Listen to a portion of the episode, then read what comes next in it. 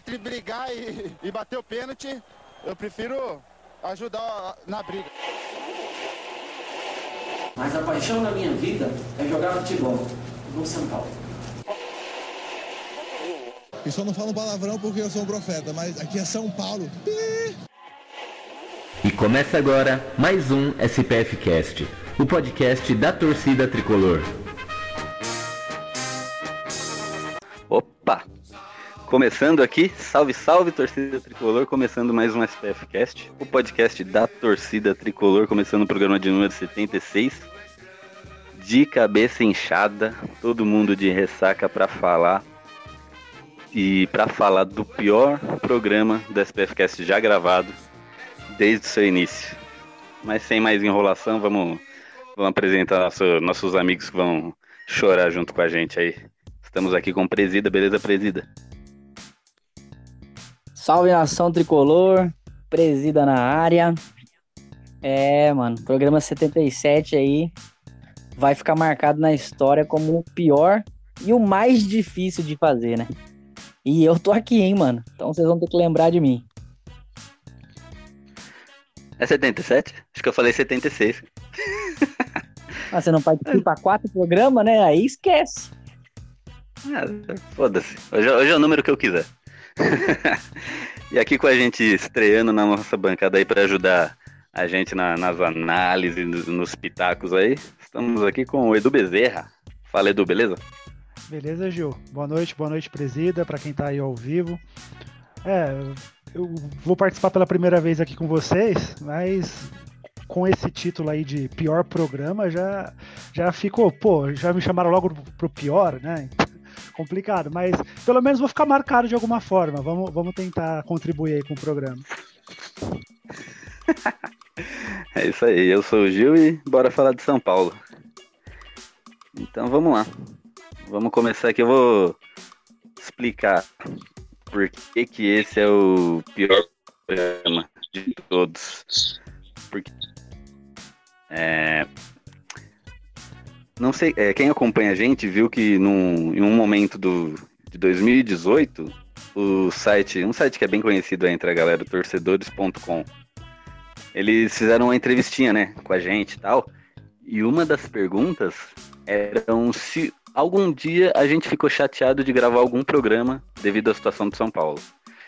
E eu falei, né, que teve um programa, não vou lembrar agora o número e tal, mas foi um programa onde o técnico era o Rogério Ceni e gente, nós tivemos três eliminações praticamente consecutivas, né? E aí, em um dos temas foram duas eliminações. Acho que foi contra o Corinthians e o Defensa e Justiça. Eu lembro que com certeza que uma delas era Defesa e Justiça. Então, esse programa foi o pior para se gravar. Eu lembro que ficou bem na minha mente, assim, uma coisa bem chata, porque até aquele momento, uma das. Aquela derrota pro Defesa e Justiça era o maior vexame, assim, da história do São Paulo, né? Na opinião de algumas pessoas, né? Inclusive da nossa bancada. Só que agora, esse programa, eu acho que ele conseguiu superar, né? A situação do São Paulo. São Paulo conseguiu perder para o Corinthians lá em Itaquera.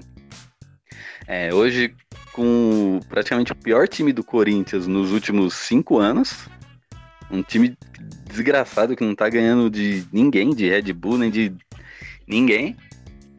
E, né, não preciso nem falar a derrota, a eliminação na Libertadores, foi a eh, Libertadores mais rápida da história do São Paulo dois jogos, perdemos na pré-Libertadores, quebramos um tabu aí que a gente, né, zoava o Corinthians, zoava, agora a gente tem que calar a boca, ficar quietinho. Inclusive, vários corintianos foram lá retweetar, é, desenterrar tweets meus antigos, né, porque eu, como um bom São Paulino, toda, como é que era, Tolima, todo Tolima Day, eu ia lá e fazia vários tweets, né, zoando.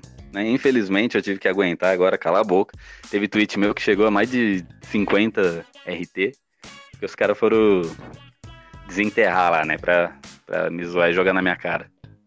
Mas pra tá zoar, bom, né? aparece nego de tudo que é lado, né, cara? Apareceu, cara, no serviço. Aquele, sabe aquele cara que não assistiu um jogo de futebol?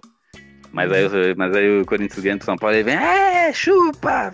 Puta, fala a escalação do Corinthians, fala a escalação do seu time. é, então, é, é, é, Ronaldo, Neto, Casagrande. Birubiru. Birubiru. Então, assim, tá bem triste. Eu não, não quero falar de eu, Giovanni, né? Vocês fiquem à vontade aí pra falar. Eu não vou falar de jogo nem nada, só falar da decepção que eu tô, cara. Que esse é o pior momento, que o pior momento da minha vida que eu tô acompanhando São Paulo, cara. Em nenhum momento teve, teve esse tipo de crise no São Paulo. Mas aí eu queria ouvir de vocês agora, presida. Fala aí, cara. O que, que você quer falar, cara? Você quer falar do jogo? Você quer falar do vexame, da decepção? Do Volpe, do Pablo, de quem você quiser. Trincha seu, suas palavras aí. Puta, eu já falo pra caralho, né? E eu só tenho uma hora. Não dá em uma hora pra, na... pra falar então... tudo que precisa, né? Mas então re... repica, repica. Fala um pouquinho e depois. um pouquinho. Um minuto pra xingar cada um. Não, mas é, até xingar os 250 conselheiros também ia demorar muito mais tempo, porque todo mundo merece um pouquinho de xingamento. Mas, cara, hoje, na verdade, é mais pra gente. É, talvez muito, muitas pessoas que ouvem o nosso programa, ou até é, eu que tenho um canal de zoeira, né? Tem muito, tem muito adolescente que acompanha, a gente vê nos comentários, né?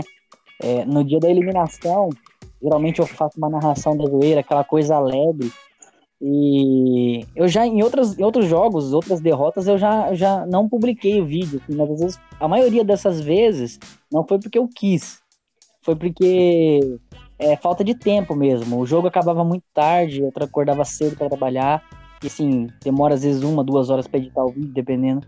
Então eu falei, meu, não vai rolar, entendeu? Já, o time já perdeu, eu já tô meio sem saco e vai ficar muito tarde vou deixar quieto. Mas na quarta-feira passada, é, por incrível que pareça, eu comecei a editar o vídeo antes, cara, do jogo acabar. Porque eu tava tão confiante que na camisa, né? Não era nem por causa dos jogadores, cara, era por causa da camisa mesmo. Eu acho que eu imaginei na minha cabeça, como um torcedor é, burro que sou, que os caras iam entender a história, iam se recordar do que o São Paulo já viveu, do que o São Paulo já ganhou, do que a torcida já fez. E, e os caras iam entrar diferente no campo, iam fazer algo a mais que a gente imaginava, e nada disso aconteceu. Mas mesmo assim eu fui né, editando o vídeo. E eu editei o primeiro tempo. Quando acabou o primeiro tempo que eu vi que o segundo tempo ia dar merda, eu já cancelei aquela bosta. Tudo que eu tinha editado é, esperando uma coisa boa e já meti logo um textão lá com o título de é, a maior, o maior vexame da história de São Paulo. E provavelmente foi o vídeo mais triste que eu fiz é, de todos os vídeos que eu já publiquei. É, e textos e zoeira que eu já fiz. Foi o momento mais difícil como torcedor, porque a gente ser eliminado por um time praticamente novato aí na Série A da, da Liga Argentina, um time que está despontando agora para o cenário nacional e internacional, apesar de ter um título da Comembol, né, em 1999, mas passou por muitos e muitos anos em crise financeira e, e frequentando muita Série B do Campeonato Argentino. É, mais uma vez, São Paulo conseguiu essa proeza. E nesse vídeo foi um desabafo, cara, de, de um torcedor que tem 28 para 29 anos que viveu talvez os melhores momentos aí como torcedor, né, da história. Claro que no passado a gente teve momentos felizes também, mas eu pude não só ver pela televisão, mas ir conhecer o Morumbi, mesmo morando longe, tudo aquilo que o São Paulino mesmo ele gostaria de sentir, gostaria de ver, eu consegui, cara. Só que eu, eu aos meus 28 anos estou vendo a pior crise da história do meu clube. E isso é muito difícil, porque você não está acostumado com isso. É... Eu fui jogar bola domingo agora com, com os amigos meus e a maioria é palmeirense. E os caras vieram falar para mim, cara, pra você ver como os caras não esquecem. Eles falaram assim, porra, você lembra que em 2012 e em 2014 você vinha zoar a gente? Porque o Palmeiras caiu e o Palmeiras estava falido, não sei o quê e tava se apequenando. E agora, quem que tá se apequenando? E eu, cara, de, de, de, sempre fui um cara que tive muito argumento para debater com o torcedor rival. Dificilmente eu perdia no argumento. E dessa vez eu fiquei calado. Sabe que você não abrir a boca?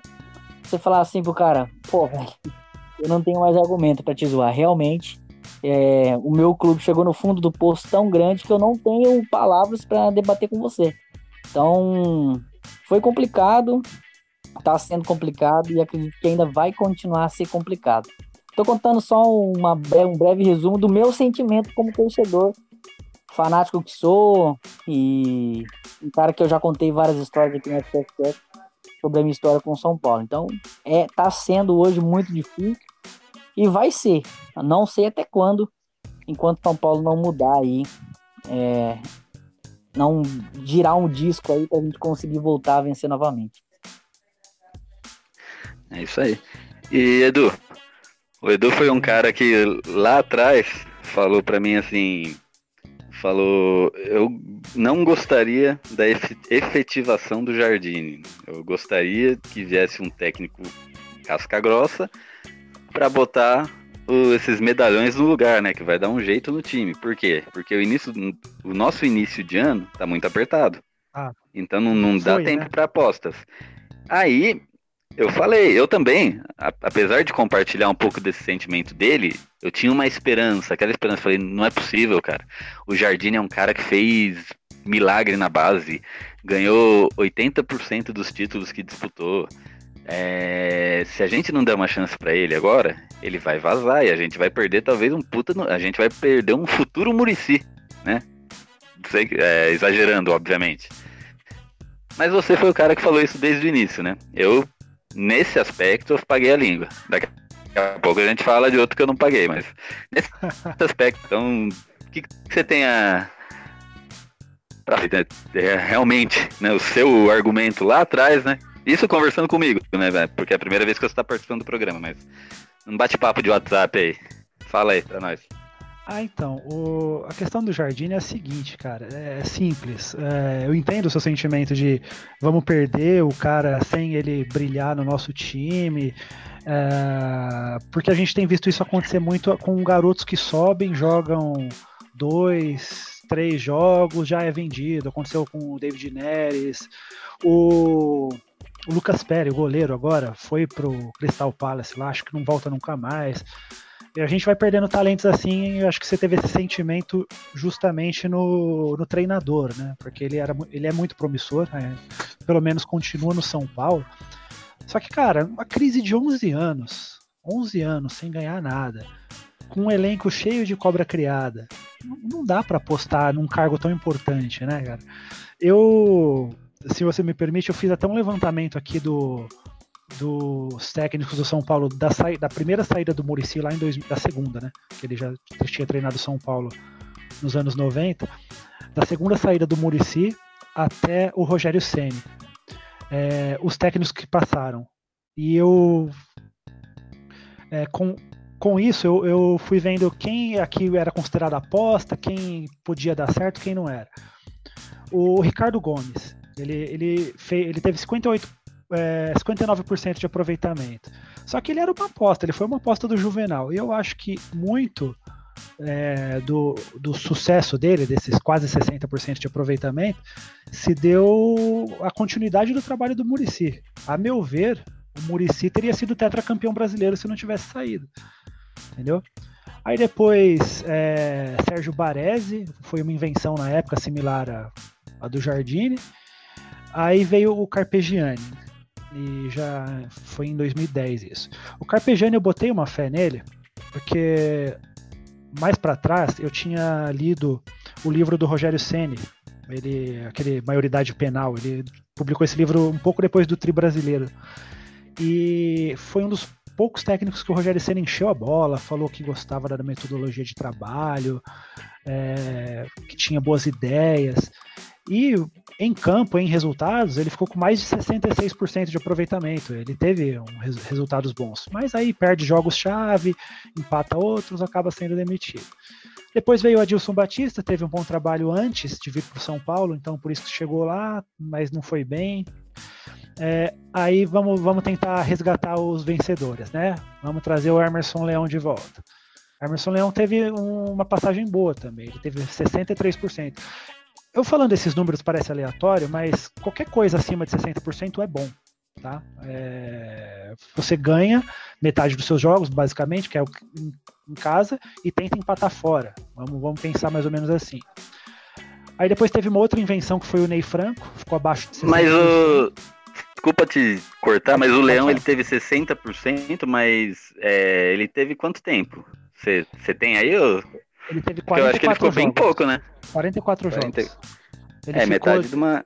É um pouco mais da metade de uma temporada, porque uma, É. temporada completa, assim, é mais ou menos 60, 70 jogos. né? Ó, ele entrou em 24 de 10 de 2011, isso, é, ou seja, no, final do ano quase, e saiu em junho de 2012. Tá? Ele ficou quase é, uns 10 Ah, meses. entendi. aí. Não, beleza. Aí o, Ney, aí o Ney Franco, outra aposta. É, o- não deu muito certo, teve aquela treta com o Rogério Senna, até que ele ganhou bastante jogos, 58% do aproveitamento dele. Aí vamos tentar resgatar outro ídolo, porque também não tá ganhando nada. Aí trouxeram o Paulo Autuori.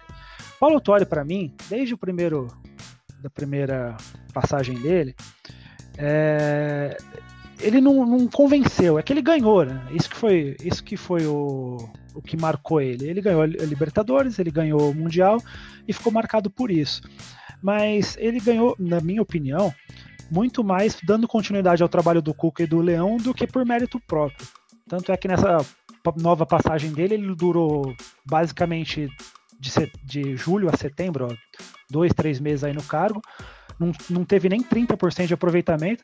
E aí sim foram chamar o Murici de novo, em 2013. Aí ele ficou em 2014 inteiro e o comecinho de 2015. Aí foi o único técnico que começou e terminou uma temporada nesse período todo. Ele teve 59,9% de aproveitamento.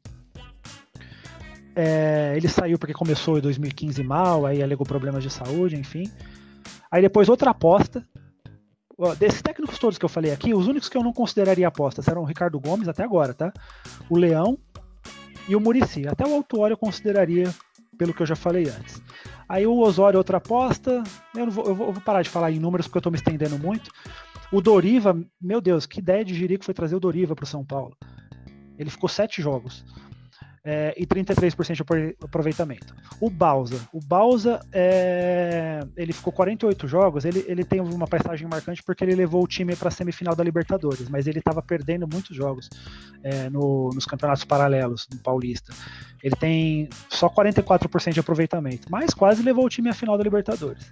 Aí inventaram de trazer o Ricardo Gomes de novo. Eu já não gostei dele na primeira passagem, apesar do aproveitamento alto. Também acho que o bom desempenho dele foi muito a continuidade do trabalho do Murici. E o Rogério Ceni que caiu né, é, com 49,5% de aproveitamento. É, mas ele caiu por causa do desmanche que foi feito. Tinha até saído um daqueles gringos que trabalhava com ele, né? Saiu é, antes porque viu o que estava acontecendo. Ele pediu demissão antes. É, agora indo para o Jardine, né? Porque eu só pe- peguei os dados até o Ceni. Ele- Tentando finalizar a pergunta que você me fez. É, cara, olha o tanto de aposta que teve aqui. O Rogério Ceni mesmo é uma outra aposta. Para mim, aqui, as únicas que não foram aposta foram o Carpegiani, porque ele já era um técnico experiente, o Leão e o Murici. E, a- e o resto da lista, cara. A diretoria insiste em fazer aposta num, num time que está sem título há tanto tempo. Eles precisavam colocar alguém que fosse é, inquestionável. É, quando o Cuca já estava em atrito com a diretoria do Santos no final do ano passado e o, o Aguirre foi demitido, que para começar eu nem concordei com a demissão do Aguirre.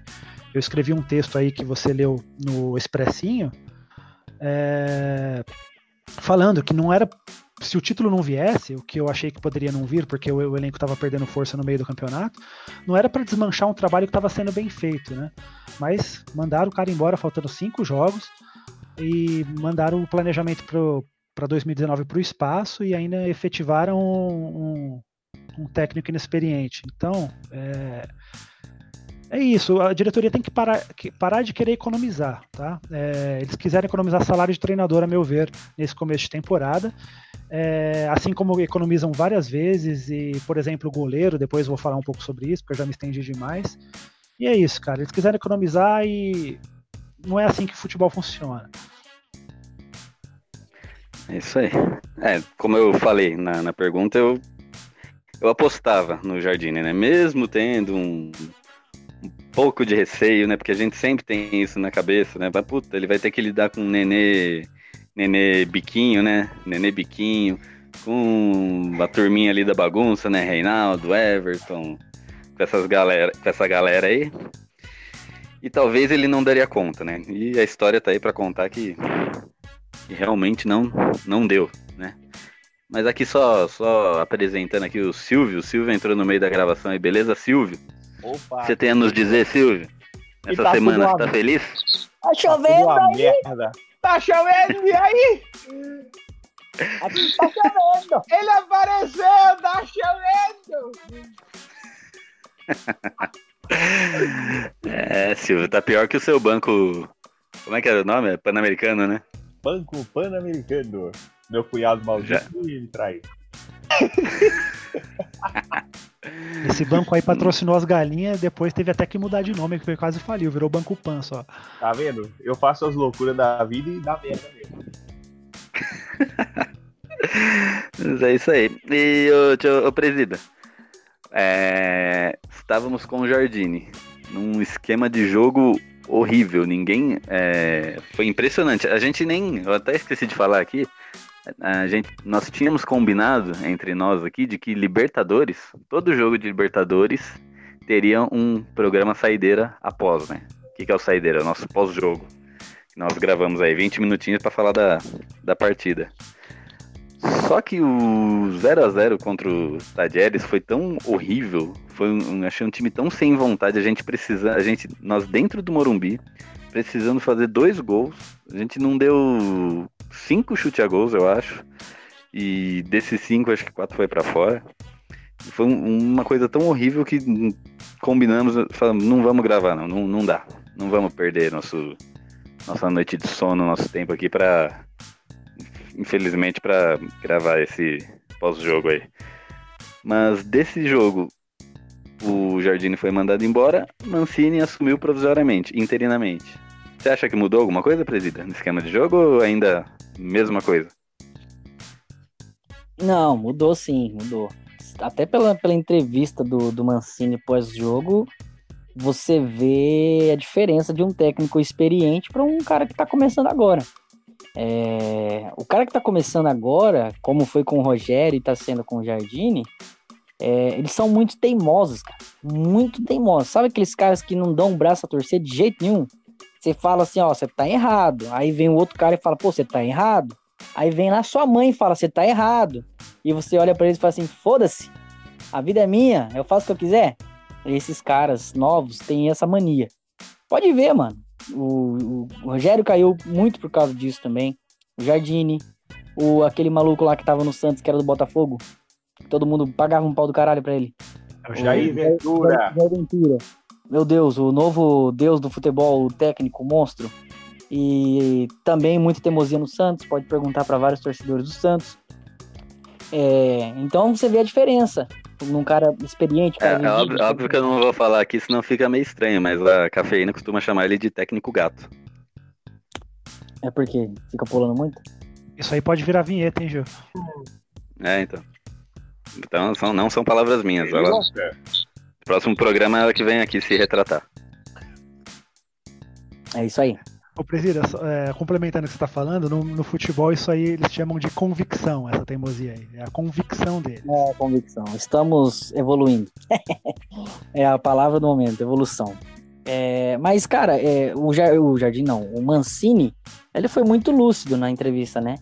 É, mostrou que tem dificuldade, que tem problema, os jogadores têm alguns problemas, que não tá tudo certo, não tá tudo maravilhoso e que tem potencial para melhorar. Mas não é uma coisa que vai ser da noite pro dia. E o Jardine vivia naquele papo, não, é, é- a escalação é essa, essa, sempre uma desculpinha, eu não tô conseguindo é, tirar o 100% do elenco. E eu gostei já da escalação para começar, a diferença já entre o jogo de quarta e o jogo de domingo, eu já gostei. Eu só teria iniciado com o Anthony já de titular. É, mas eu, eu, eu acho que o Everton já merecia um banco. Para quem não sabe, ele se machucou, vai ficar 15 dias pelo menos fora. É, abre parênteses, a torcida do Flamengo já tinha avisado, tá? E joga muita bola, mas machuca demais. Eu já teria colocado ele no banco, porque ele faz parte do grupo do, do Zé Panela e ele já tá merecendo o banco faz tempo. Então eu já teria, eu teria começado já com o Anthony de titular, que ele entrou bem no segundo tempo. Mas a escalação foi muito boa. É aquilo que, que eu gostaria. É, o que era o que de melhor te teria para jogar contra o Corinthians. Entendeu? É, talvez o pessoal fale, pô, eu gostaria do Luan no lugar do William Farias, mas o Luan faz muito tempo que ele não joga um jogo de futebol no São Paulo profissional. Então, eu precisaria ainda pegar um ritmo. Aí você vai botar o moleque logo contra o Corinthians? Eu também achei que não seria o correto. Poderia até queimar mais um jogador da base. Então, eu já vi a diferença já na escalação. A postura do time, você vai questionar, eu acho que o São Paulo começou melhor que o Corinthians. Porque o Corinthians tá muito mal, velho. Todo mundo vai falar, pô, o Corinthians ganhou, mas jogou mal pra caramba. Entendeu? Praticamente todo na defesa. As duas vezes que os caras conseguiram chegar no nosso, na nossa defesa, o que não é difícil, os caras fizeram gol. Um roubado e outro falha do nosso goleirão. Mas não foi porque os caras jogaram um baita no futebol. O São Paulo começou melhor, envolvendo, só que aquela. É, a, a, como que é que fala? Estilo Barcelona, no tic-tac. Só que aquele tic-tac da Deep Web, né? Que os caras só tocam a bola, não chuta pro gol. O primeiro chute ao gol foi aos 30 minutos, 31. Então, assim, é muito pouco ainda. Mas é o primeiro jogo, é. Eu acredito que o Mancini vai dar uma cara melhor pro time até o Cuca assumir. Mas eu ainda acho que a gente vai sofrer muito até lá, velho. Eu acho que a gente vai sofrer muito até lá ainda. É... Acho que a gente vai se classificar. Não sei se vai se classificar em primeiro. Eu acredito que a gente nem se classifique em primeiro. Para quem não sabe, nesse exato momento, é... o Oeste já venceu o jogo dele e assumiu e tá liderando o nosso nossa chave com 12 pontos. O segundo é o Ituano, né? Com 10. E o São Paulo caiu para a terceira posição com 9. Então, assim, estamos a três pontos aí da liderança do, da nossa chave. É o único, teoricamente, grande de São Paulo que não lidera a sua chave. Então, é, tá complicado, mas acho que o vai... O Corinthians também não lidera. Não, o Corinthians é líder, pô. Ah, então virou ontem. Virou por causa da vitória. São Paulo teve a chance ontem de não só ser o líder da sua chave, é, mantendo a liderança, como talvez colocando o Corinthians até como lanterna do seu grupo, dependendo de alguns resultados. E nem isso conseguiu.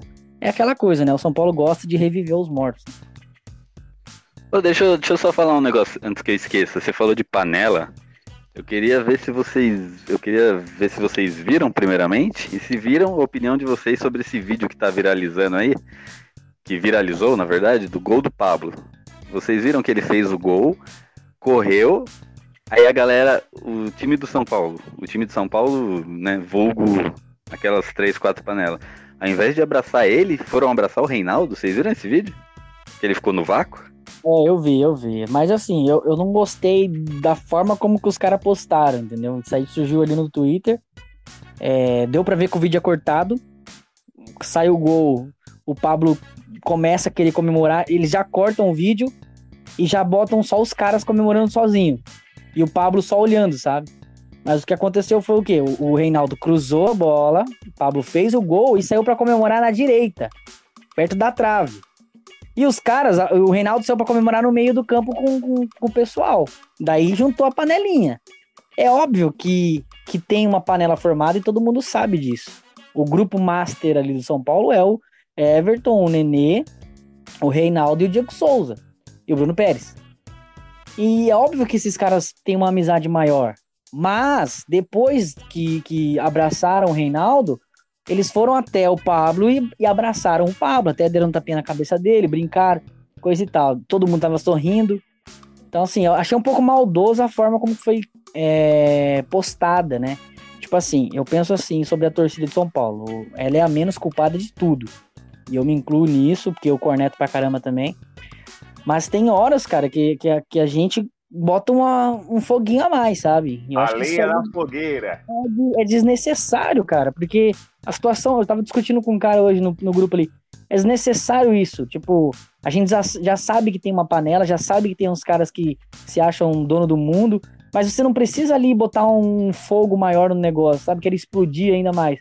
Cara, vamos pensar no, no real problema do negócio, entendeu? Que tá lá em cima.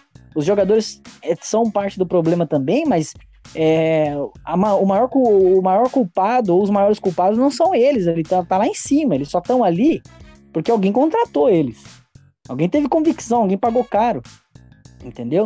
Então, é, a torcida ajuda, é muito legal, é muito boa, maravilhoso, faz protesto, tem que protestar, mas tem hora que dá uma exagerada.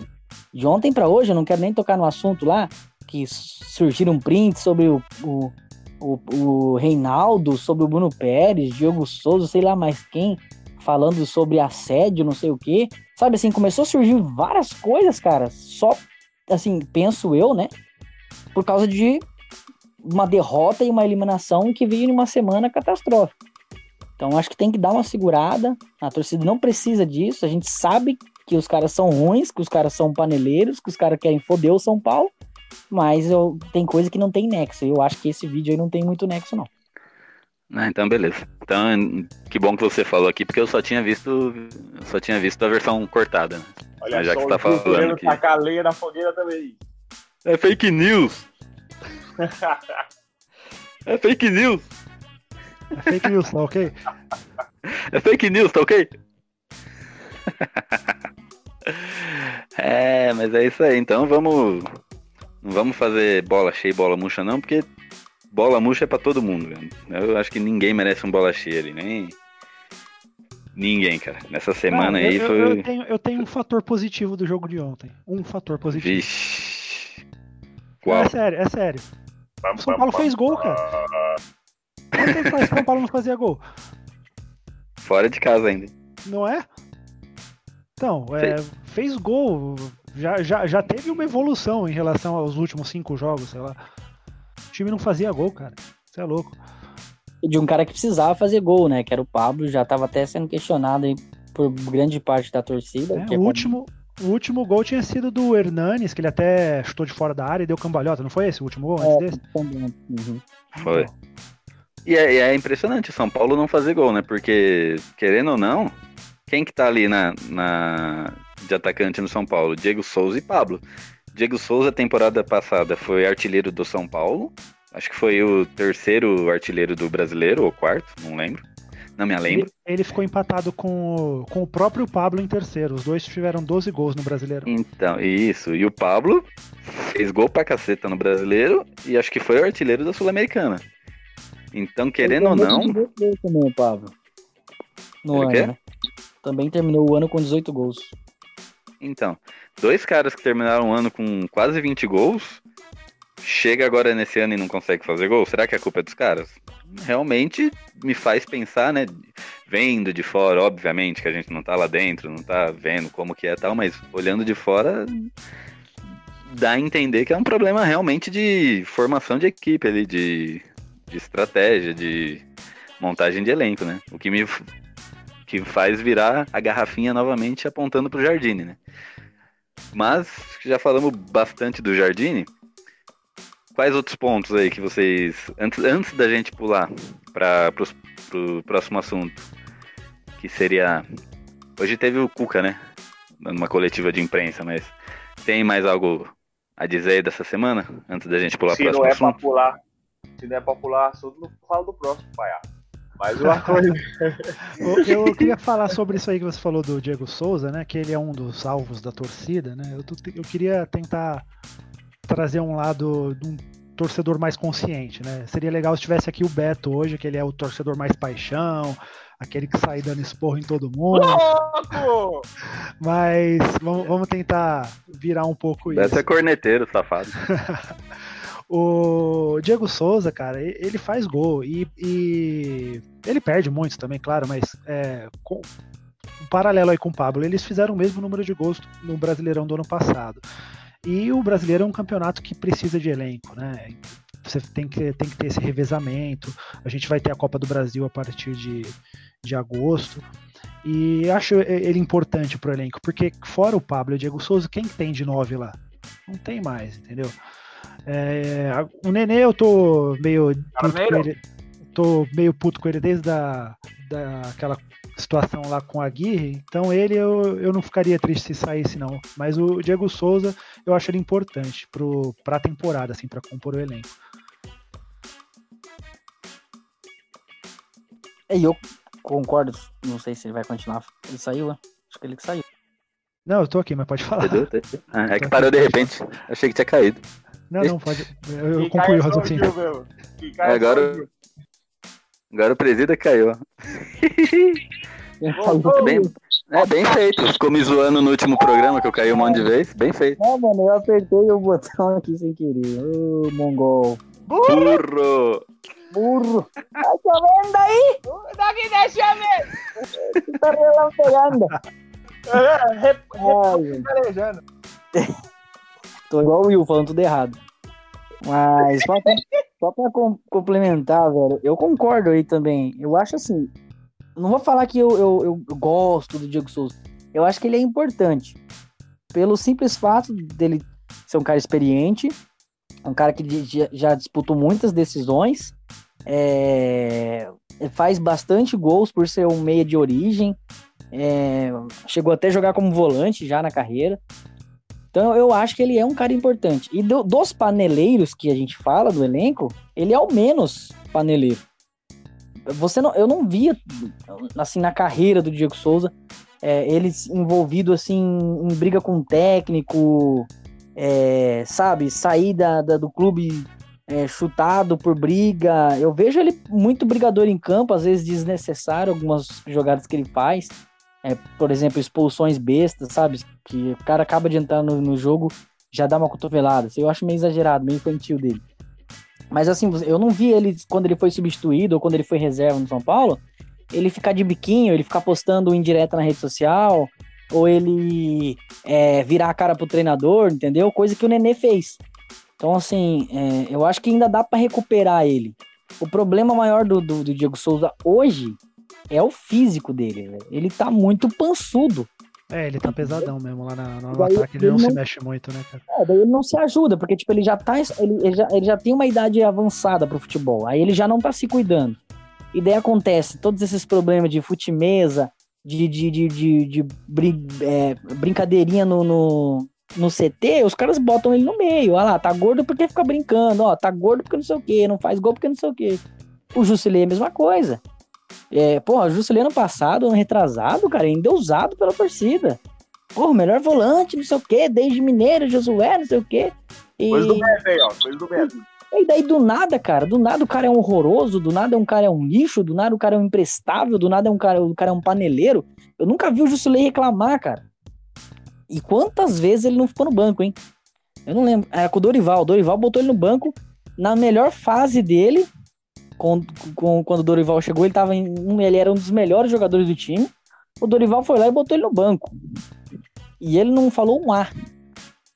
É, abriu mão de um salário milionário na China, ou no Emirados Árabes, não sei de onde ele veio, pra continuar no São Paulo, pra ficar no São Paulo. Então, assim, eu acho que a gente é, tem que dar uma segurada. E tudo tá ruim, tudo é horrível, tudo é uma bosta, ninguém presta. Eu acho que esse é o maior erro da torcida. É, não, não, não precisa massacrar todo mundo. Porque, pô, se for assim toda vez, toda derrota, toda eliminação, mandar todo mundo embora e contratar 20 caras de novo, a gente não vai ganhar nada nunca.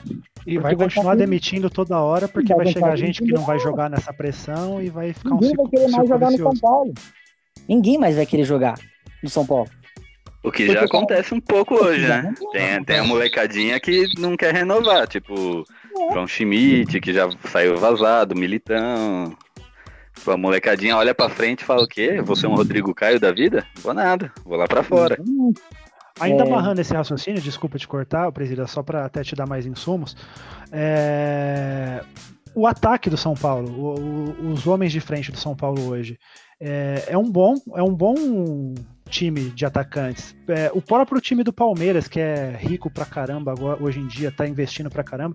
Qual é o ataque dos caras? O do Palmeiras agora contratou o Wagner Love, que tá jogando mal. O Gustavo tá fazendo gol, beleza, mas que nome que esse cara tinha antes?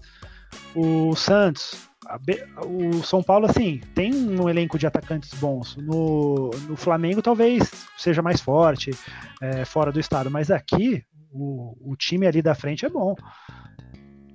Muito bom, muito bom. Mas aí, aí entra também a questão técnica, do técnico, né? Saber botar os caras no lugar certo. Pra mim, o Pablo não é um, um 9. Eu não, há- eu não vejo o Pablo como 9. Porque se você pensar num cara que termina com 18 gols no melhor ano da carreira dele, é pouco, na minha visão. Ou- é, eu acho pouco. O Luiz Fabiano, no pior ano da carreira dele, fez 22. Não, vamos, va- vamos, vamos ser justos. O 18 gols no melhor e único ano da carreira do Pablo, né? Eu único. Antes eu disso, ele, antes disso ele era uma, um invisível. Inclusive, quando ele teve na primeira passagem do Atlético, é, a torcida não gostava dele. Ele teve que rodar, foi pro Real Madrid B, jogou não sei aonde, jogou não sei aonde. Quando ele voltou, recuperou o espaço, começou a jogar bem, daí ele virou o Pablo de hoje. Mas ele nunca foi um, centroav centroavante goleador, nunca foi um atacante mesmo de área. Então eu ainda acho que a gente não tem esse cara no elenco. Eu ainda contrataria um fazedor de gol, um Ricardo Oliveira da vida, um Tardelli da vida. Eu contrataria ainda um cara assim. Acredito que a gente precisa mais de um cara assim do que, por exemplo, um Pato, um atacante de lado. Porém, o Pato, quando jogou no São Paulo, fez muito gol. Ajudaria? Ajudaria, mas não é assim, nossa, precisa muito do Pato. Mas assim, Ah. o, o nosso ataque é um ataque muito bom, porque os caras de lado fazem gol, o nosso meio-campo faz gol. Então, quando o Pablo não fazia gol, o quem faz o gol é o Hernanes. Quando o Hernanes não fazia o gol, quem faz é o Everton. Quando o Everton não fazia o gol, quem faz é o Diego Souza. O do ataque do ano passado, o que menos fazia gol era o Rojas, mas ele dava muita assistência. Pode ver que na época a gente estava muito bem, o nosso os 4, 5 da frente faziam muitos gols, velho. Era tipo Everton 6 gols, 3 assistências, Nenê 10 gols, 6 assistências, Diego Souza 18 gols, 8 assistências, Rojas 2, 3 gols, mais 6 assistências. Pode pegar os números, é mais ou menos isso aí. Era muito dividido, daí fica bom porque todo mundo se ajuda, todo mundo vai bem, todo mundo vai estar no nível elevado. Não necessariamente precisa de um de um cara que faz 40 gols no ano. Não é isso que eu tô dizendo, entendeu? Mas eu ainda acho que o Pablo não é esse cara. Mas é bom, por exemplo, ele fez um gol contra o Corinthians. é, a, a torcida critica menos. E, e a galera vai pensar muito pelo valor dele. 26 milhões no Pablo. Numa temporada boa, né? Isso aí também pode prejudicar, né? Eu sou, sou a favor da vinda do Pato e eu acho que o Pablo, bem colocado ali, ele vai fazer bastante gol. Mas antes aqui, vamos só mandar um abraço pra galera que tá acompanhando a gente. É, Neto Lima falou Leão. Porra que é Leão? É Fortaleza? Futebol da zoeira, salve. Sad boy. Sad boy, o cara tá triste. A gente também. Juliano Panão, tá feia a coisa. Tá mesmo, cara. JP. Manda um abraço pra Oroco Pernambuco. Ah, essa bagaça desse canal não vai ver comentários, não? Ai, tô vendo, mano.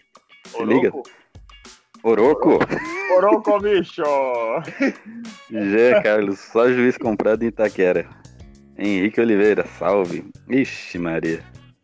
Tem, tem, ih, tem nego causando aqui, ó. Bet, um cara falando, cadê o Beto Silva que vos fala pra cornetar esses jogadores aí? Tá É um de tal de-. É um tal de Beto Silva.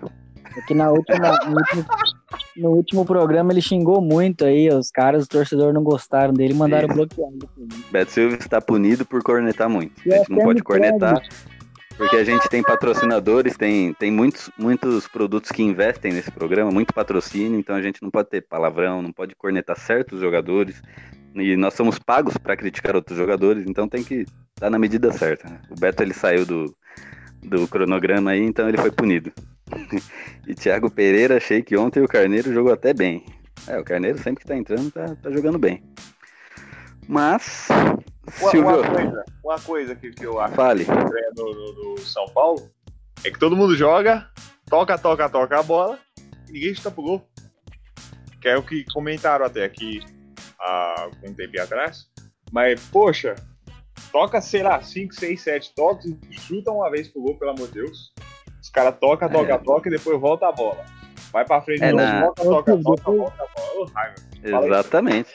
Silvio, depois você escuta o programa aí, cara, porque nós já falamos sobre isso, beleza? Por isso que eu falei no meio que do caminho. comentaram animal, Chegou no meio do caminho aí. animal de teta. Chegou no meio Falei do que já caminho come- aí. eu já falei que comentaram. A galera já ouviu, porra! Mas Silvio, aproveita que você tá falando. Vamos falar do Cuca. O que, que você achou da contratação do Cuca aí? Hoje ele deu uma coletiva. Fala o que, que você achou, depois o Edu fala sobre a coletiva aí que ele assistiu. Olha só, eu acho que vai mudar algo bastante, muitas coisas. Espero que realmente mude. E o, o- A primeira é o técnico. É, olha só. Ora, ora, ora, temos Sherlock Holmes. Então. Mas eu espero que mude, porque é, pelo menos com essas panelas que tem no São Paulo hoje em dia. né? Porque isso aí já tá ficando meio chato, que os caras querem colocar só.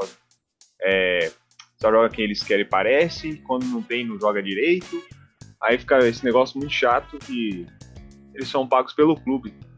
Né? Um ou ao outro que tá pagando, cara. Então tem que jogar direito. Acho que o Cuca vai vir vai, vai, vai resolver esse negócio pelo menos, ou pelo menos vai melhorar. E porque é um técnico já consagrado no futebol brasileiro, pode passar pro Eduardo aí.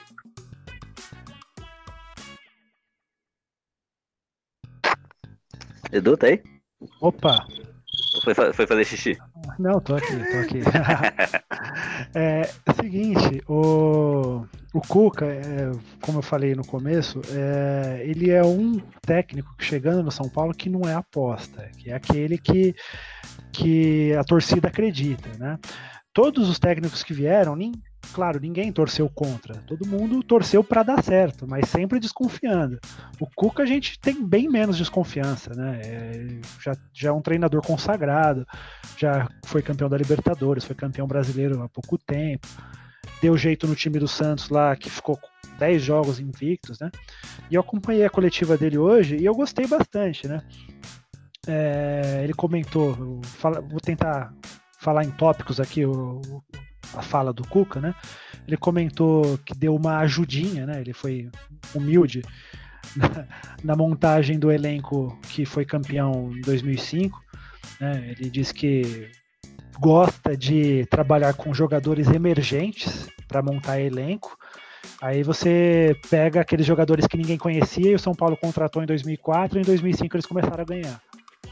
De repente, para compor o elenco agora, o, o Cuquinha, o Mancini, o Raí, o Cuca estão lá pensando em, em jogadores sem muito nome, mas que vão chegar para suprir é, deficiências do elenco do São Paulo, né? É, ele comentou uma coisa que eu gostei muito, que ele disse que já está se sentindo bem, só que ele tem que dar a questão, tem que cuidar da saúde, mas ele vai tentar antecipar o máximo que der a, a estreia dele. Ô, Eduardo, Diga.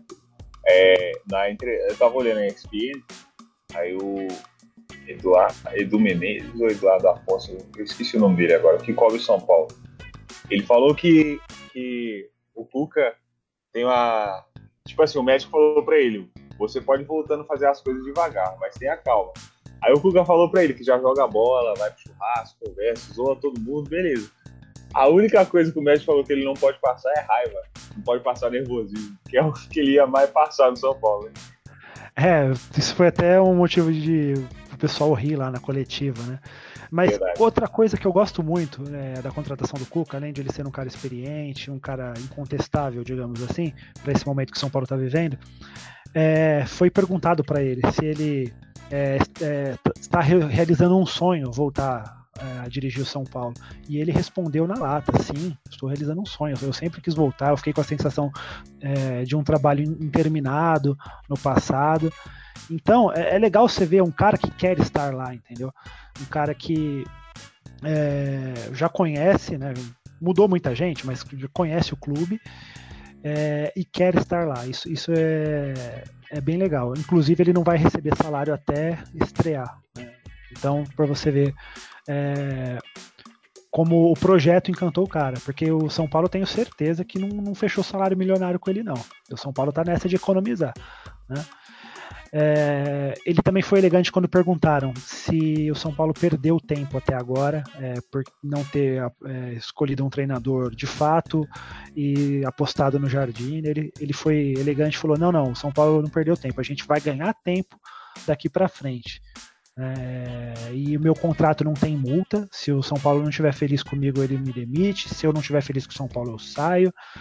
Eu, eu gostei muito da postura, entendeu? Então eu agora mais do que nunca, além de torcer para dar certo, eu acho que vai dar certo.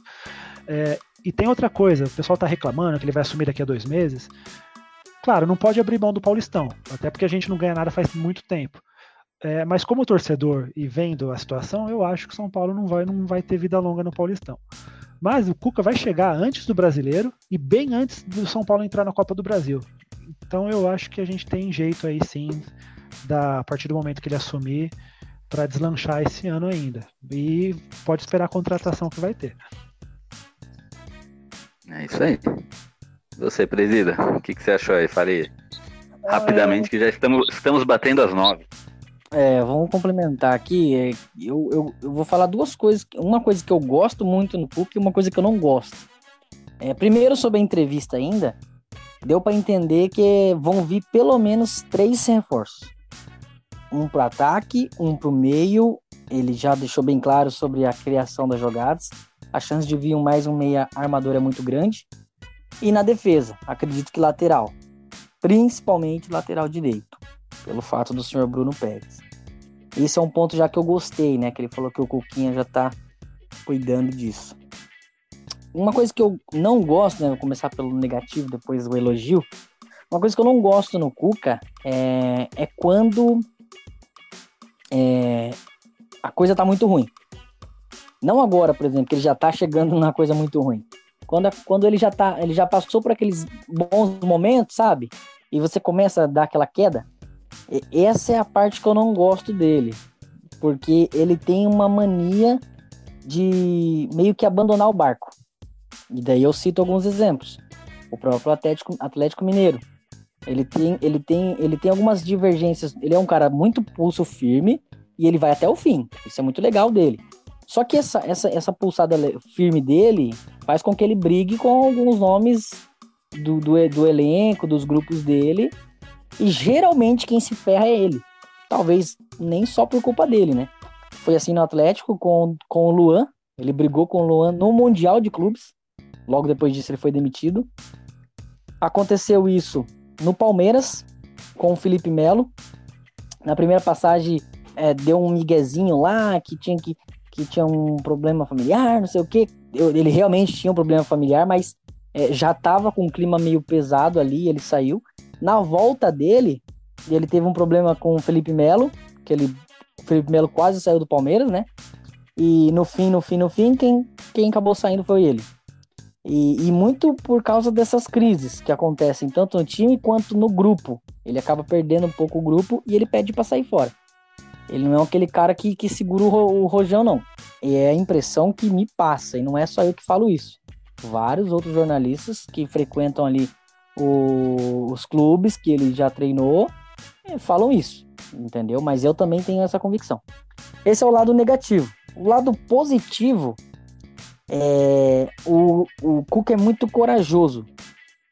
Eu lembro que em 2016 foi o ano que o Palmeiras foi campeão, né, brasileiro? Foi o primeiro ano dele, né? Foi, foi. Foi, foi, 2016. Ele chegou, se eu não me engano, ele chegou quando o Palmeiras foi eliminado na Libertadores. Quem era o técnico era aquele. Aquele que virou meme lá, mano. Esqueci o nome dele. Que fala João fonte. Santana? Não, fala fonte. Vocês não lembram do cara, velho? Não lembro, não. O técnico meme pra mim é o Joel. Não, ele virou meme lá. Fala a fonte que, que bateu na mesa lá do- na Libertadores. O cara, o cara esculachou ele lá. Caralho, mano. Não é possível que eu esqueci o nome do cara. Ah, eu sei, sei, eu sei quem é, mas também não. Putz, É, o o nome não tá vindo, não. Essa porra aí. Essa porra aí que vocês conhecem, vocês estão entendendo. Eduardo Batista? Eduardo Batista, eu ia falar disso, Batista. Eduardo Batista. É Esse cara aí. Aí ele foi eliminado da Libertadores e saiu. E o Cuca veio. E a primeira coletiva do Cuca, o Palmeiras nem. Malemar tinha começado o Campeonato Brasileiro. Malemar mesmo. Ninguém nem imaginava que o Palmeiras ia ser campeão.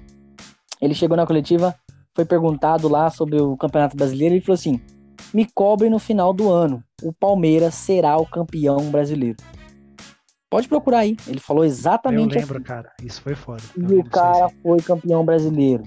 Aí cê, eu fiquei pensando, cara, imagina se dá errado.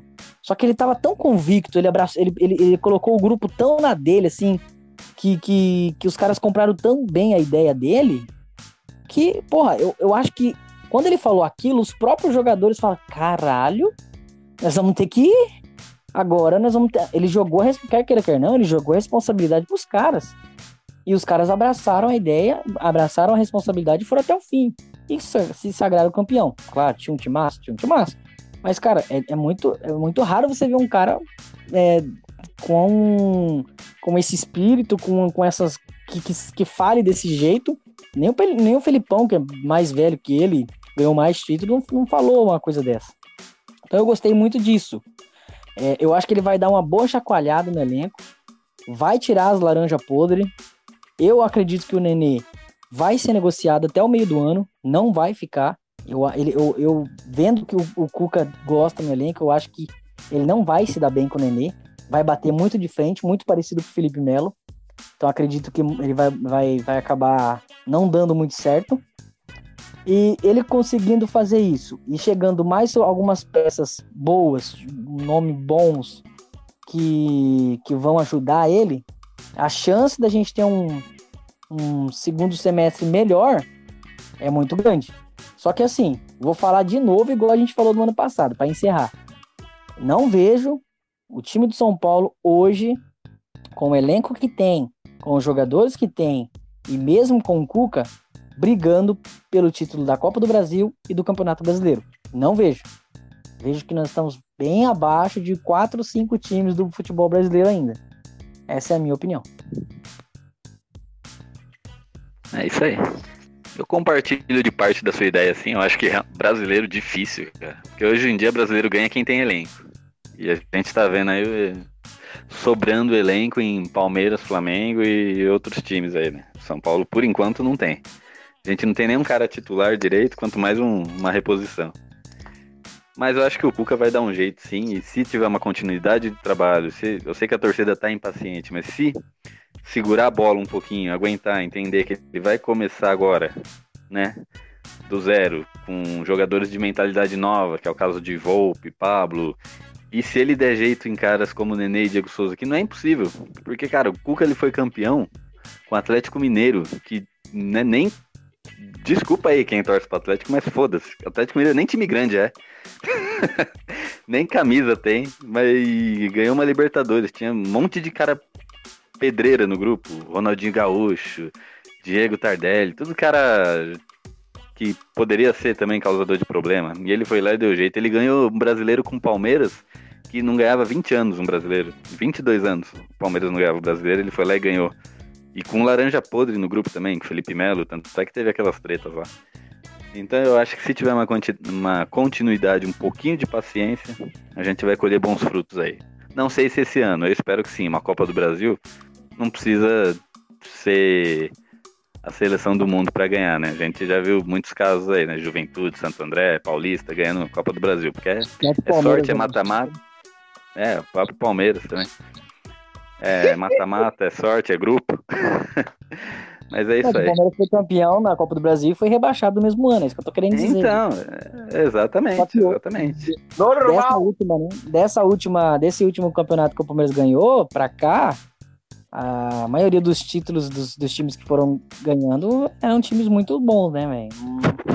Hoje em dia é muito mais difícil, até porque os times que saem da Libertadores antigamente não vinham pra Copa do Brasil. Quem joga Libertadores joga Libertadores, Libertadores não joga Copa do Brasil. Agora não.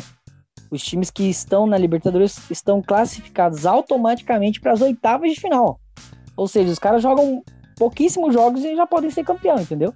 Então você Isso, pode pegar um time Mas, muito mas tem embalado um e porém também.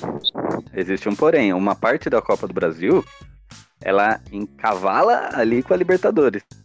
Então tudo bem. Vai ter um time, um time da Libertadores disputando a Copa do Brasil. Mas às vezes o foco dele vai estar lá. Isso é uma vantagem para quem só tem um torneio. É o que a gente É. falava no ano passado, mas que no final não deu em nada. Mas Mas eu ainda acho que é- se a gente tiver alguma chance, eu ainda acho que é no brasileiro. A gente tiver alguma Ah, chance. é. E eu te explico o Cê é motivo. louco. ano passado bateu na trave. E faltou o quê? Ah, Elenco. elenco. E Então, é o que a gente não tem esse ano também. Então, só que do mesmo jeito que o, o, o- os clubes que estão na Libertadores, eles priorizam a Libertadores, acontece no brasileiro também. E no brasileiro você pega times teoricamente mais fracos também, né? Você vai pegar aí uma Chapecoense, vai pegar esses times que subiram agora. É a chance de fazer valer o mando de campo, a camisa, essas coisas. Abre uma vantagenzinha legal, é difícil pegar. É que ano passado a gente foi muito pipoqueiro e o elenco era é, pior do que a gente tem hoje. Então, se conseguir juntar umas peças legais a mais, e com o Cuca, um técnico experiente, eu- se a gente tiver alguma chance, eu ainda acho que é no brasileiro. Até porque nos últimos anos, mata-mata, velho, é só vexame. Então é isso aí. Então, presida, suas considerações finais, sua última palavra aí, já se despeça da galera. É, agradecer aí mais uma vez a participação da galera, é, com os nossos amigos aí, Eduardo, Silvio. E é um programa triste, complicado, mas a gente tá aqui dando a cara a tapa do torcedor, é, lembrando do- daquela eliminação horrível que não vai sair da nossa cabeça nunca. Pra mim, a maior, o maior vexame da história, e eu vou falar isso pra todo mundo, que é o maior vexame da história, porque tem que falar, tem que acabar com essa soberba do São Paulino, tem que, que falar mesmo que tá mal, que tá ruim, mas tem que vai melhorar. E que, se Deus quiser, os próximos programas sejam um pouco mais leves, né? Que a gente consiga já no final de semana uma vitória para dar uma acalmada e que os nossos programas do SPF Cash sejam mais tranquilos. E vida longa ao Cuca, que dê tudo certo e que o São Paulo não acabe com ele. Isso aí. E eu só pra contrariar um pouquinho, acho que o maior vexame ainda é o 6x1. A maldição do 6x1 e só vai terminar quando todo jogador que tava lá foi embora. Ei, Mas é isso aí. o, o, o- ele falou que São Paulo não acaba com o Cuca. Paulo- com o Murici já acabou, né? Regaçou com o cara. Espero que não aconteça com É Cuca. Eu verdade. não quero que o São Paulo mate o Cuca, entendeu? Não quero me sentir É. culpado. É, É, pra, isso pra quem não lembra, o Ricardo. Como é que ele chama? Ricardo Gomes também teve um piripaque, né? Um pouco depois que saiu do São Paulo. Mas vai lá, Edu. Suas considerações finais aí, manda aquele abraço.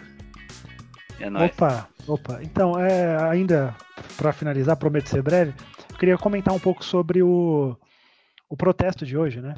É, qual o efeito prático disso? É, da torcida indo protestar lá na porta do CT no dia da apresentação do Cuca, né? Estão pedindo fora Leco, estão pedindo para desmanchar a panela. Cara, nada disso vai acontecer. Pode acabar saindo um jogador ou outro depois que o Cuca assumir, beleza. Mas o fora Leco não vai rolar, cara. Ele vai cumprir o mandato dele. É, o Leco tem o- apesar dele ser conhecido como o pior presidente da história do São Paulo, ele vai ficar com essa, com essa fama, com esse título. É, ele tem o lado bom da administração dele, que as finanças do clube estão em dia, estão tão saudáveis. O São Paulo não, não poderia contratar 50 milhões o ano passado e 50 milhões esse ano, gastar 50 milhões em reforço, se o clube não tivesse saudável financeiramente.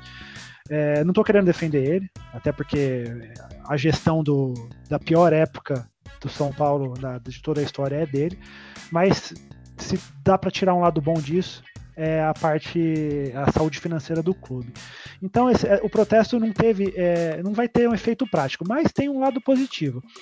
É, o São Paulo estava tão acostumado, a torcida, digamos assim, a, a passar vergonha, a ser eliminado, que eh, foi eliminado por Colón, foi eliminado por Defensa e Justiça, e não tinha nada disso. Agora sim a torcida foi lá, só que foi lá num momento que não adianta, tem que esperar dois meses para o Cuca chegar, para aí sim cobrar. Daqui para o fim do Paulista, eu particularmente não espero muita coisa. É isso o meu recado final. Queria mandar um abraço pro para os ouvintes do programa, agradecer o Gil, o Presido, o Silvio aí pela companhia, pelo convite e estou à disposição aí sempre que, que precisar, estou aí para colaborar com o programa. É nóis. Então eu também queria agradecer a presença de todo mundo. Muito obrigado aí. Quase que a bancada não sai hoje, né? Porque tá todo mundo de cabeça inchada, mas isso acontece, né? A gente não ganha porra nenhuma pra estar aqui também. mas, mas é isso aí.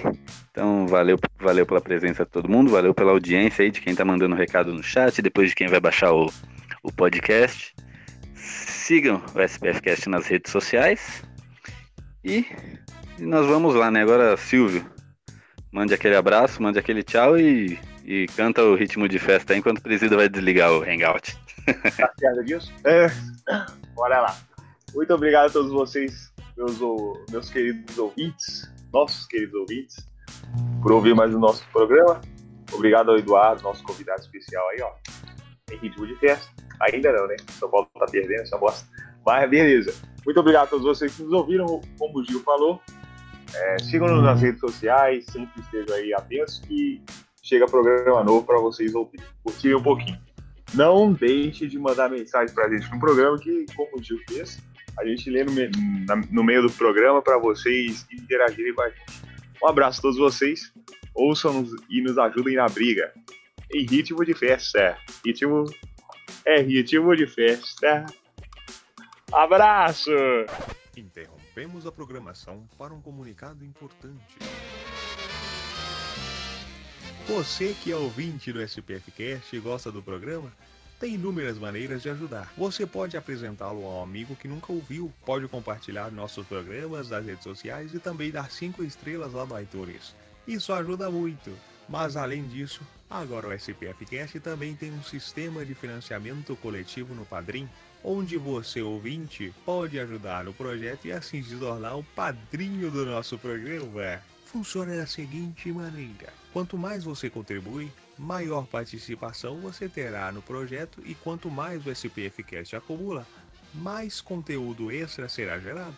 Entre em www.padrim.com spfcast e dê uma olhada nas opções. Você pode contribuir com valores a partir de um real, isso mesmo, um real. E assim já estará ajudando o nosso projeto a se manter no ar, a melhorarmos cada vez mais a qualidade do programa e também a realizarmos mais promoções, sorteios e tudo mais. Acessem www.padrim.com.br Conheça nossos planos, seja nosso padrinho e continue ouvindo nosso programa em ritmo de festa. Ah, ritmo. Ai, em ritmo de festa.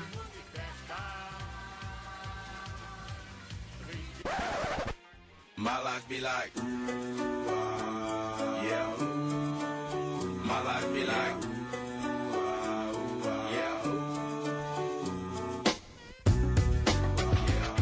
Salve torcida tricolor, você curte vídeos de zoeira, narrações e paródias relacionadas ao São Paulo?